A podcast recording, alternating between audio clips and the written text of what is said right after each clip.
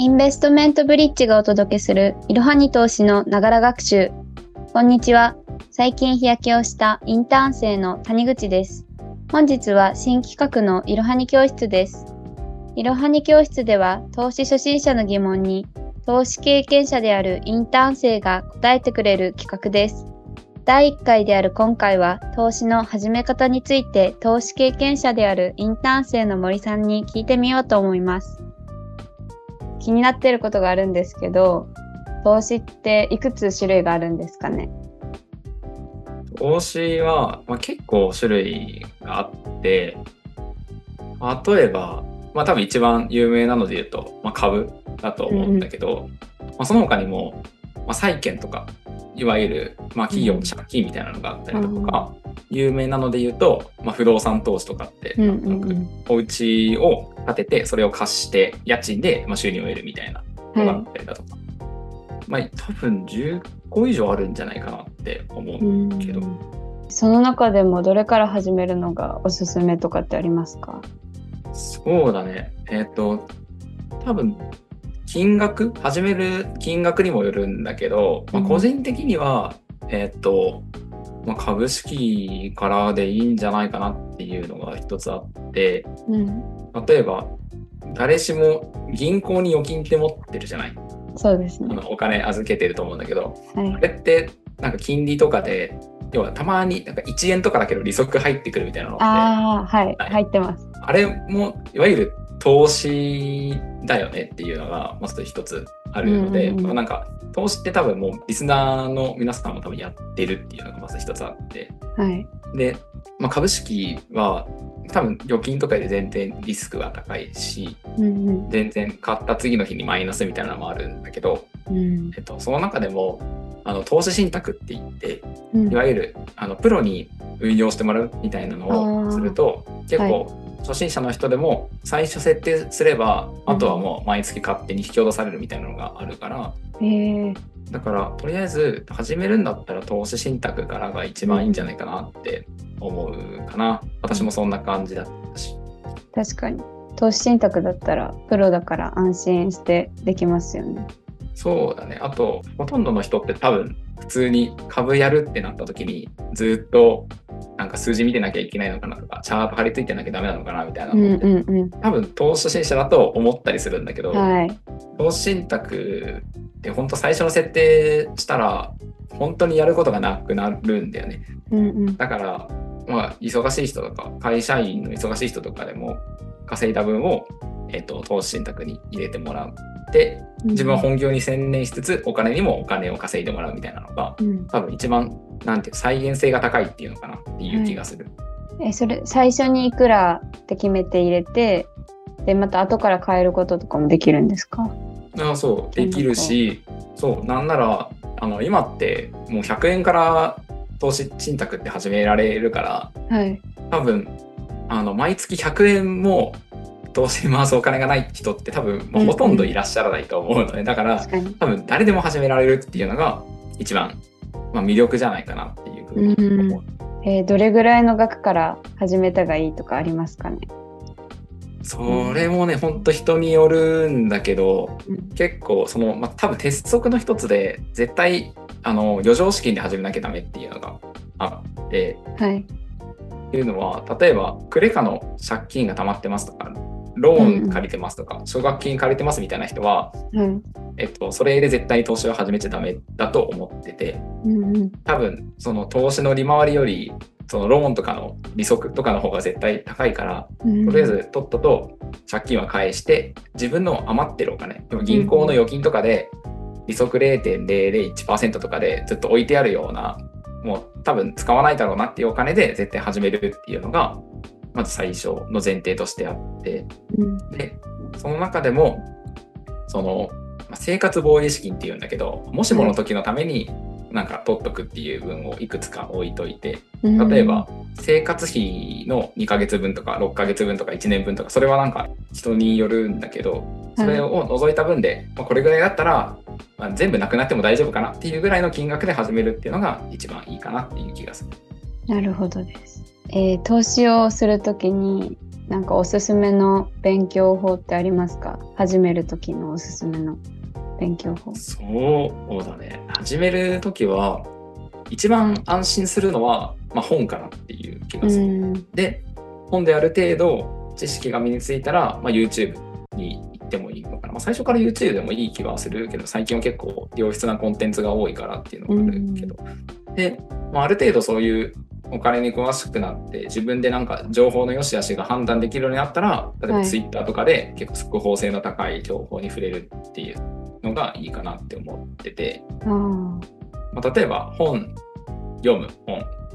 いやあんまり読まないです。まあ普通そんなに読まないよね。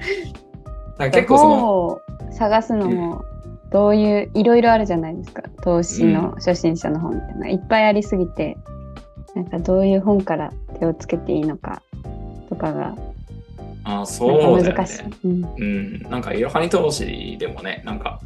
おすすめの本10選みたいな記事ね書きたいよね、うんうん、書いたら結構需要ありそうな気するけどね。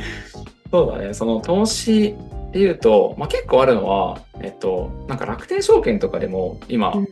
なんか毎月楽天証券の口座持ってる人は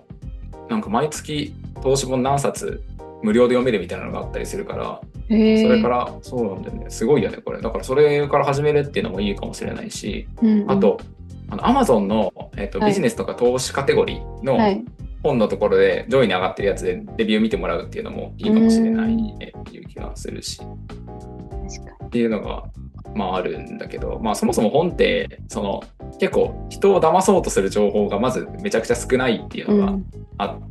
るよねっていうのがあって結構信頼を受ける情報筋の人が書いてるみたいなじゃないと売れないからやっぱりっていうのがあって、まあ、一番安心っていうのと、あと結構その昔ながらのなんか投資のセオリーだったり、法則みたいなのが書かれてる本ってやっぱり未だに結構参考になったりするから、バイブルみたいな本が結構多かったりしてやっぱ最初は入り口はやっぱこれは本がいいんじゃないかなっていうのは思うねそう,、うん、そうだったし。あ森さんもじゃあ最初は本で勉強されて投資を始められたんですか？あそう。投資は最初本だったね。例えばえっとそれこそあの両学長の本も読んだしあとはあとなんか投資信託の本とかなんで投資信託でもこの運用方法が一番いいのかみたいな本とかも結構45冊読んだし、はい、まあ、銘柄の見つけ方みたいな本とかも読んだし、うん。まあ、とりあえず本から入ったかなっていう気はするけど、まあ、でも最近は本当 YouTube でもすごいいいコンテンツたくさんあるから、うん、その本ってやっぱりお金かかるし最初なんかとっつきづらいっていうのはあると思うから、うん、やっぱり YouTube はいいんじゃないかなって本当耳で聞けるからねあのポッドキャストみたいな感じで。それこそ、ね、学長もいいし、まあ、このいろはに通してのポッドキャストもいいし、うんうん、まあなんか結構いろんなインフルエンサーがいるから、はい、自分で探してみるのもいいかもしれないね。うん。YouTube だとお金かからないから誰でも勉強しやすいですよね。そうだね。広告が鬱陶しいだけでね。確かに。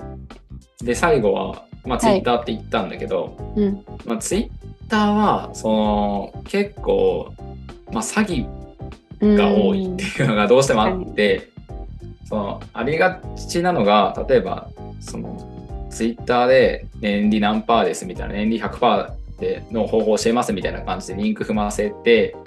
なんかお金振り込ませるみたいなのって結構あってでそういうのが、うん、うん、なんかその詐欺だっていうふうに自分で判断するっていう力多分投資初心者って結構ないと思うんだよね。うん、実際私もそうだったから本当あそんなうまい話があるんだと思ってた時期もあったけど、うん、確かに。基礎を知らないと。うんそうそう。引っかかっ本とかでそう。例えばなんか投資の神様って言われてる人がアメリカにいて、まあ、ウォーレン・バフェットさんって人なんだけど、はい、この人の、はい、えっ、ー、と年利要は年間での平均リターンって大体22%ぐらいなの。へえで 22%, 22%でで投資の神様でこれぐらいのリターンしか出さないのに、うん、ツイッターとかでたまに月利30%ですとか えな書いてあったら、もう明らかに嘘じゃんって 確かに。っていうのが分かるしでこういうのって絶対知ってないと判断できないから、知らないとあ30%ならって思うかもしれないですね。そうそうし、それでリンク踏んで、うん、で、あ、詐欺だったみたいなのってあるし、うん、やっぱり今の時代、やっぱそういうのがすごい増えてて、はい、で、これが、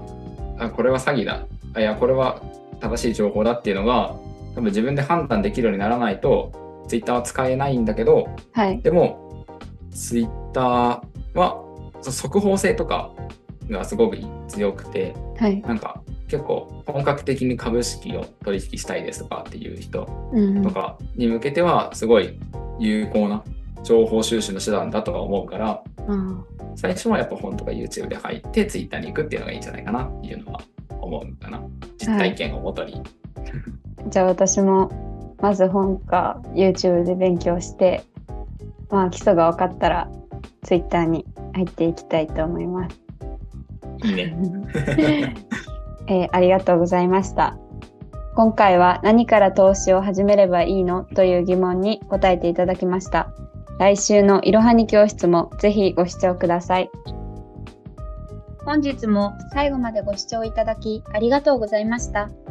ぜひこの番組への登録と評価をお願いいたします。ポッドキャストのほか公式 LINE アカウント、Twitter、Instagram、Facebook と各種 SNS においても投稿をしているので、そちらのフォローもよろしくお願いします。ローマ字で、アットマーク、いろはに投資です。また、株式会社インベストメントブリッジは、個人投資家向けの IR 企業情報サイト、ブリッジサロンも運営しています。こちらも説明欄記載の URL よりぜひご覧ください。